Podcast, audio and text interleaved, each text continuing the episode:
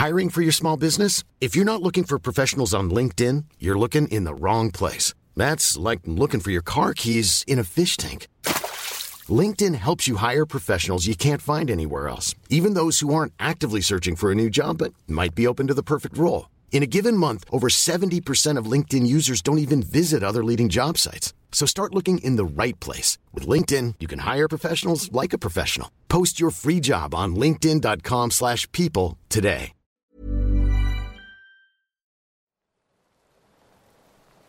Bienvenidos a Voces del Abismo, el lugar donde encontrarás experiencias paranormales ocurridas a personas como tú y leyendas del folclore que, estoy seguro, no te dejarán dormir.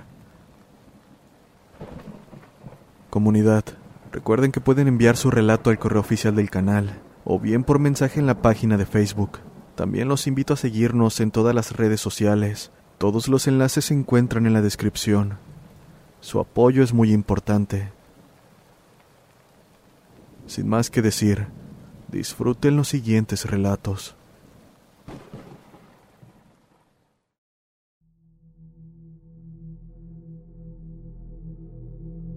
¿Qué tal comunidad? No mencionaré mi nombre real, pero pueden llamarme Rosario.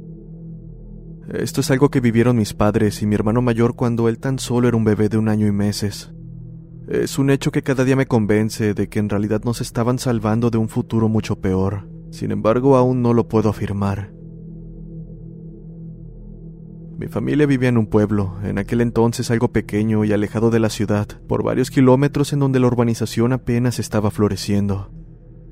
Ellos vivían en la casa de mis abuelos, ubicada justo en la entrada del lugar, algo retirada de las demás casas y donde los árboles, hierbas y maleza la rodeaban, dejándola un poco escondida de todo. Contaba con dos cuartos separados por varios metros, haciéndolo ver como dos casas en un mismo terreno. No había vecinos, y parecía que las plantas se esforzaban por mantener rodeado el lugar, creando por las noches un ambiente tétrico.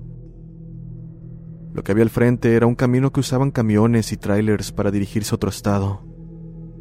Debido a lo retirado del lugar no había energía eléctrica, por lo que las noches eran muy oscuras y había que mantener velas encendidas para tener algo de luz. Mi padre trabajaba en la ciudad y tenía que viajar cada día desde temprano para llegar a tiempo. Sin embargo, por aquel entonces estaba en parte entregado al vicio del alcohol y llegaba muy tarde a casa. Dos, tres o cuatro de la madrugada era la hora de su llegada. Mis abuelos tenían la costumbre de ir a casa de otro tío que vivía más adentro del pueblo. Siempre se iban al mediodía y no era hasta medianoche o más tarde que regresaban a casa. Algunos días mi madre accedía a ir, pero sentía que en esa casa había algo que la hacía sentirse intranquila, por lo que la frecuentaba lo menos posible. Debido a ello se quedaba sola la mayor parte del tiempo en casa, encerrada, cuidando de mi hermano y a la espera de la llegada de mi padre. Siempre permanecía en silencio para pasar desapercibida. Cada noche se sentaba en una hamaca para arrullar a mi hermano, solo iluminada con la luz de una vela y escuchando el paso de camiones, autos y demás vehículos. Cada día era la misma rutina. Mi padre se iba temprano luego de curar la borrachera. Mis abuelos se iban a casa de mi tío y ella se quedaba. Todo estaba medido. La rutina era la misma, hasta que un día llegó la diferencia y lo inimaginable sucedió.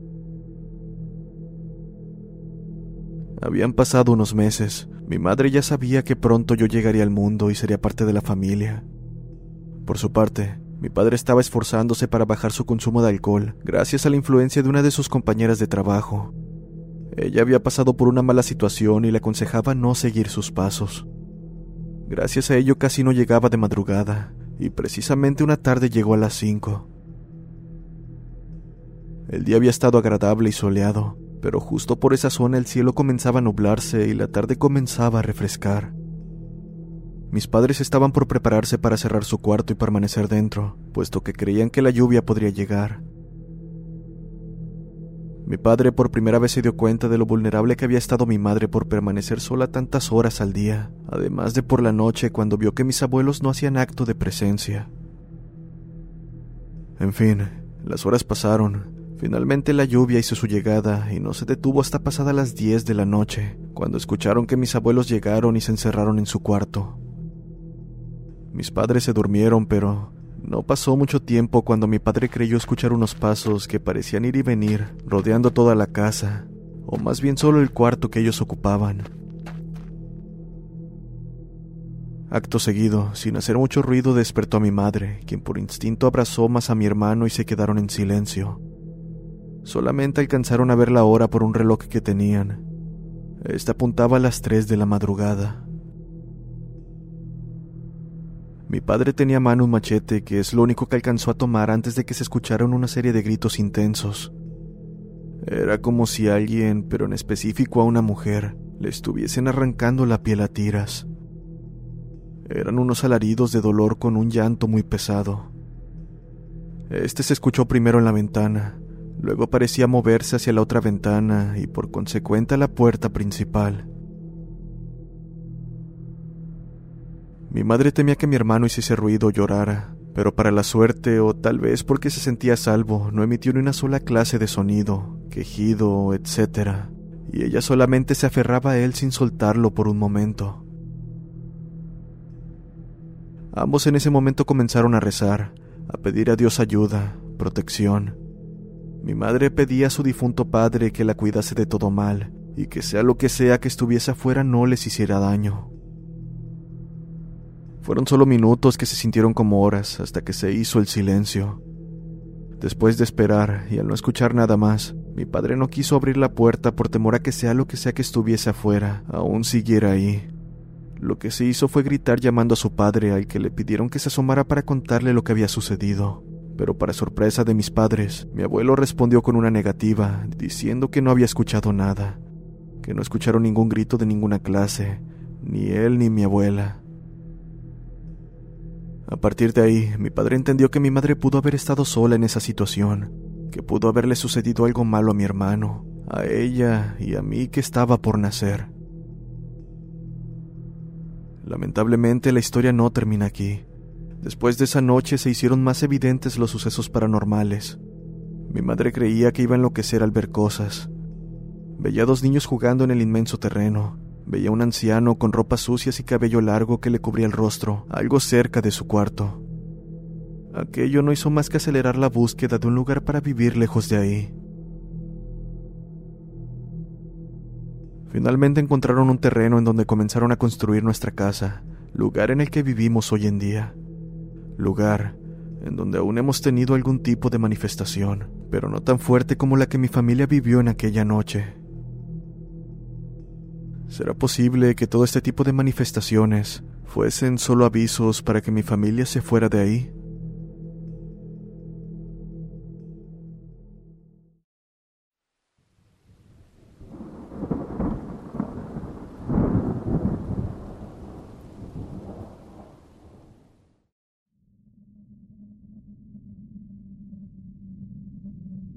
Esto me ocurrió cuando aún estudiaba. Estaba en mi último semestre de prepa y como no debía materia salí exento. Tendría mis vacaciones libres, pero debido a que en ese momento mi familia pasaba por una crisis económica, decidí ayudarlos empezando a trabajar para ellos y además juntar para mis estudios. Trabajé por dos meses como repartidor en una pizzería que tenía mi cuñado, pero esta terminó cerrando por asuntos personales. Después de eso, mi tío me encontró un trabajo como vigilante en un hotel privado, los primeros meses transcurrieron con normalidad, hasta que me asignaron al turno nocturno junto a otro compañero de aproximadamente 35 años. Cierto día me encontraba en mi turno, dirigiéndome a mi área asignada a eso de las 10.40 de la noche. Dicha zona es en unas cabañas que están al fondo del hotel. Ten cuidado, no vayas a venir corriendo, mencionó mi compañero entre carcajadas. Pensé que lo había dicho para asustarme, así que tomé la moto que nos sirve para vigilar y me dirigí al lugar. Al llegar estacioné la moto y me instalé en la caseta de vigilancia que da hacia las cabañas. El turno transcurría sin novedad, cuando escuché a eso de las dos de la madrugada un sonido como de aleteo, seguido de unos ruidos extraños. Salí con mi linterna y escopeta en mano, pensando que alguien podría haberse colado en el lugar, y justo al dejar la caseta, me percaté de que el ruido provenía de las cabañas. Fui a investigar. Cuando me asomé, pude ver lo que parecía una enorme ave, demasiado grande para ser un ave que haya visto antes. En cuanto me vio, aquella cosa dio un chillido y se fue volando. Me quedé en shock cuando vi por el rabillo del ojo una niña que estaba parada y viéndome por la ventana de una de las cabañas. No dije nada, simplemente solté la linterna y me encerré en la caseta. No quería salir, pero aún podía escuchar cómo aquella niña cantaba una canción extraña. Mi miedo era tal que no me percaté del tiempo, pues cuando miré mi reloj ya eran las seis de la mañana. Sin demora salí de la caseta, arranqué la moto y me largué. Una vez en la entrada tomé mis cosas y me fui a mi casa, donde le conté a mi abuela lo que había ocurrido. El ave que viste es un brujo que aquí en Yucatán conocemos como el Huaypec. Se transforma en una enorme ave y va asustando a la gente. En cuanto a la niña, es el espíritu de la hija del dueño de esas tierras que hace mucho murió, pero no pudo descansar en paz. Renuncié a mi trabajo de guardia ese mismo día y no he vuelto a buscar trabajo que implique cuidar de noche. Ahora soy jardinero, pero en la casa donde renta mi patrón me han ocurrido también cosas aterradoras. Aunque bueno, eso será para la próxima. Saludos desde Mérida, Yucatán.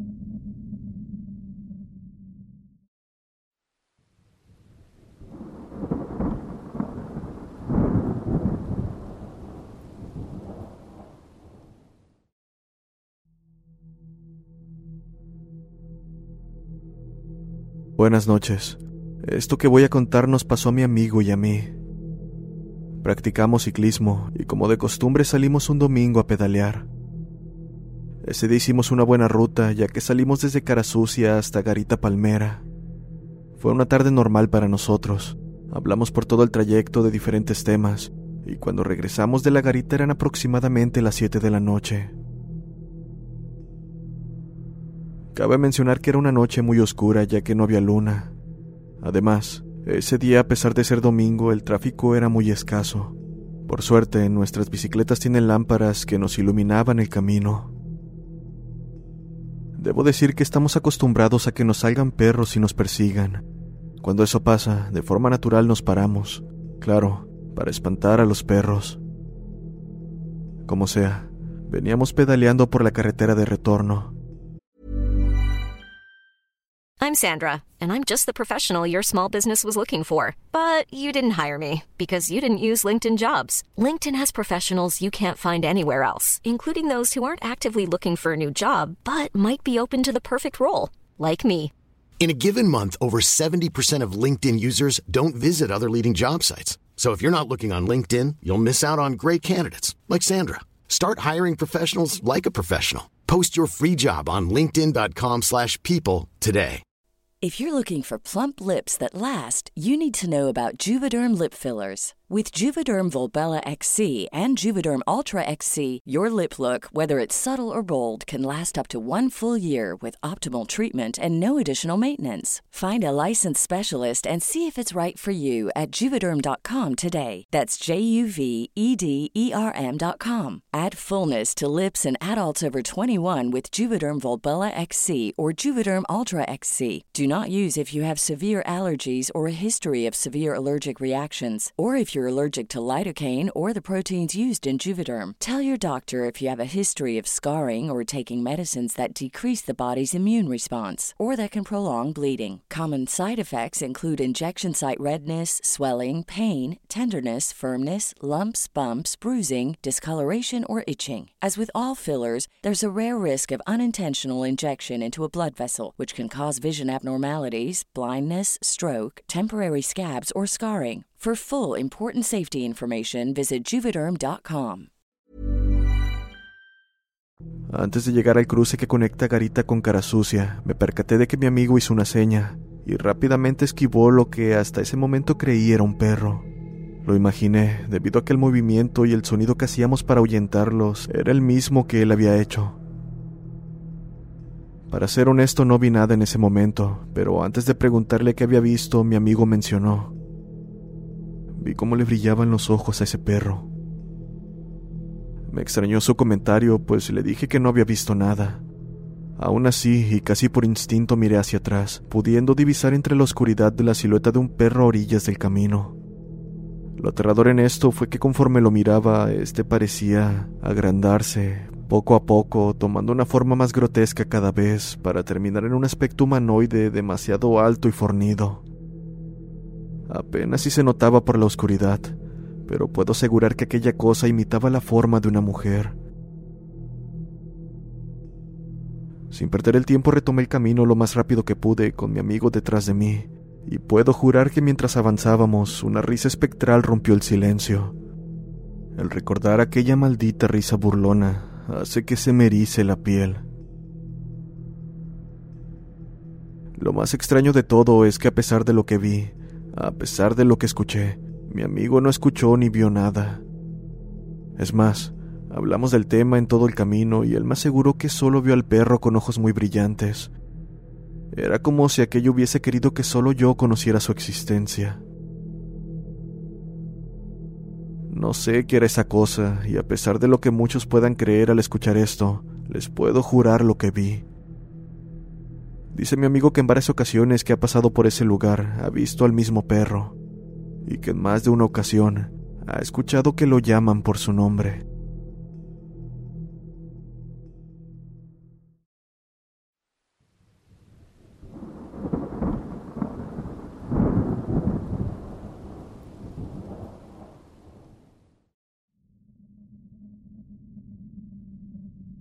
Trabajé de guardia en un centro comercial de aquí de Ciudad Juárez, Chihuahua. No voy a decir cuál, solo diré que era un lugar muy concurrido. Jamás escuché historias de miedo ni nada parecido sobre el lugar, el cual en el turno de noche compartía guardia con un señor que era 40 años mayor que yo. Él tenía 65 y yo 25. Solíamos hablar por las noches sobre cosas muy banales y melancólicas, él solía contarme mucho sobre cómo era la ciudad antes de que las maquiladoras comenzaran a industrializar sectores enormes de la ciudad, sobre cómo sus hijos hicieron sus vidas y sobre cómo era algo triste que los pudiera ver solo tres veces al año, ya que ellos no vivían aquí. Su rutina era simple, de la casa al trabajo y del trabajo a la casa. Una noche él faltó a trabajar, me tocó cubrir guardia solo y la verdad fue bastante tiempo el que sentí que pasé allí esa noche. Antes de cerrar hacía cierto protocolo como cerrar cortinas, poner cinchos de seguridad y recorrer zonas clave donde pudiera ocultarse gente. Cuando el turno de la tarde estaba por irse, pregunté si don Armando había venido, pero nadie contestó.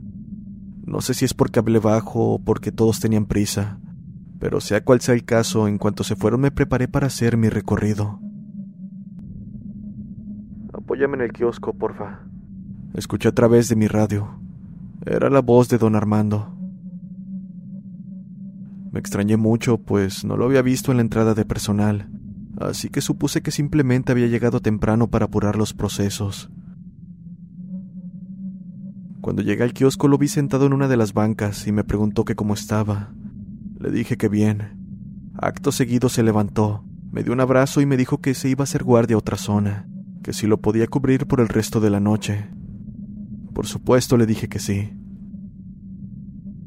Sin más, se puso en marcha al fondo del centro comercial y me dijo, Mijo, muchas gracias por hacerme compañía siempre. En la mañana le hablé por radio para decirle que si viniera a recibir al personal, pero no contestó.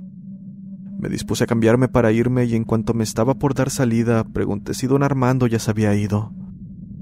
Varios compañeros me dijeron que don Armando no había asistido a trabajar desde hace dos días, porque había fallecido de un derrame cerebral. Les dije que eso no podía ser, y me metí con el jefe de guardias inmediato a las cámaras, a ver lo que había pasado la noche de mi turno. Revisamos el área del kiosco, y en las cámaras se ve cómo me dirijo a espacios vacíos saludando al aire, y abrazando hacia una figura prácticamente invisible. Al principio me dio un escalofrío tremendo y el jefe de guardia se quedó también impactado pensando que le estaba jugando una broma elaborada. Sin embargo, era imposible, pues yo no supe del fallecimiento de don Armando hasta en la mañana. Cuando salí me seguía sintiendo consternado, pero lo que me tranquilizó fue saber que las últimas palabras que me dijo don Armando fueron de agradecimiento y que quizás se fue en paz. Con el tiempo la historia dejó de darme miedo y la tomé como algo muy bonito en su lugar.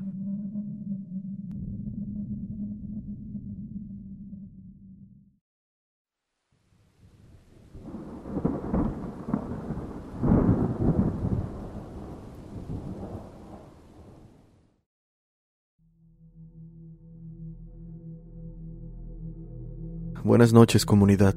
Me llamo José y les quiero compartir uno de tantos sucesos raros que me han ocurrido.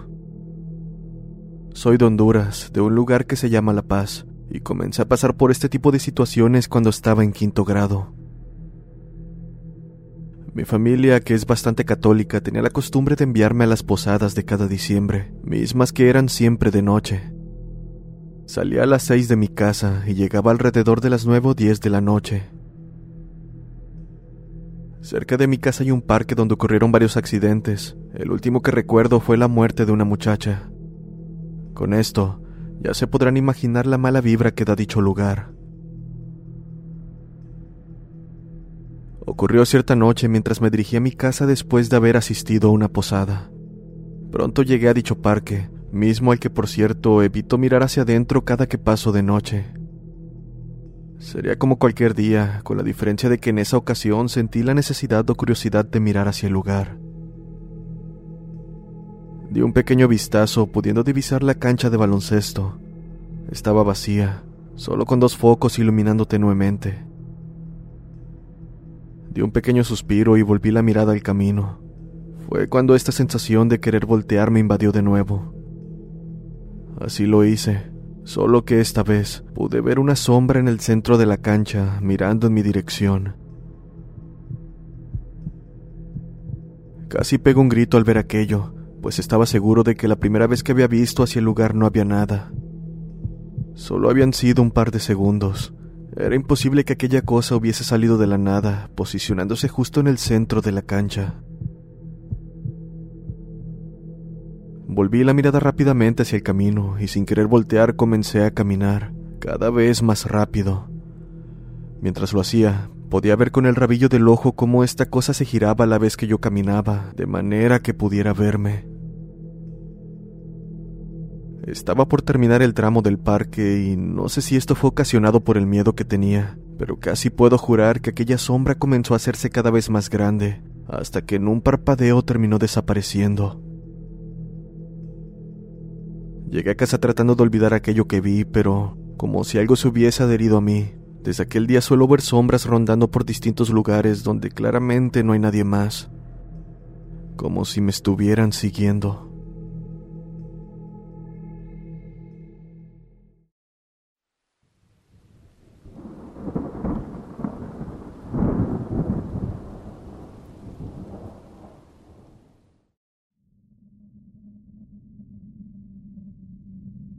Hola, me llamo Ángel, soy de Cuba. Vivo en el municipio de Chamba Ciego de Ávila. Para ponerlos en contexto, vivo con mis abuelos, mi tía y mi prima. Hace poco nos mudamos a esta casa de tres habitaciones, donde no me había sucedido nada extraño hasta hace unas semanas. La verdad, soy un chico al que no le gusta relacionarse tanto. Estoy mayormente en casa, donde todas las noches paso conectado hasta las 4 o 5 de la mañana. Bueno, una noche me quedé como de costumbre. Mis abuelos se acostaron temprano ese día porque se sentían cansados. Mi tía y mi prima no estaban en casa porque habían salido a ver a unos familiares. Cabe mencionar que mi habitación da hacia el patio trasero. Recuerdo que estaba conectado chateando con un amigo cuando algo me interrumpió. Eran unos ruidos provenientes de donde se encuentra un viejo cuarto vacío. Acto seguido, el más pequeño de los perros que estaban en el patio comenzó a llorar, como si le hubiesen dado un fuerte golpe.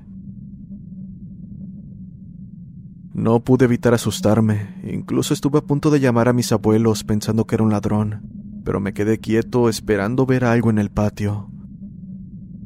No pude ver nada. En su lugar, los perros comenzaron a llorar desesperados, poniéndome tan nervioso que solo me tapé con mi cobija y cerré los ojos, esperando que llegara el amanecer. Por suerte esa noche no pasó mayores, por lo que al día siguiente fui a donde estaban mis perros, y el que había escuchado gritar caminaba como si le hubiesen lastimado una pata.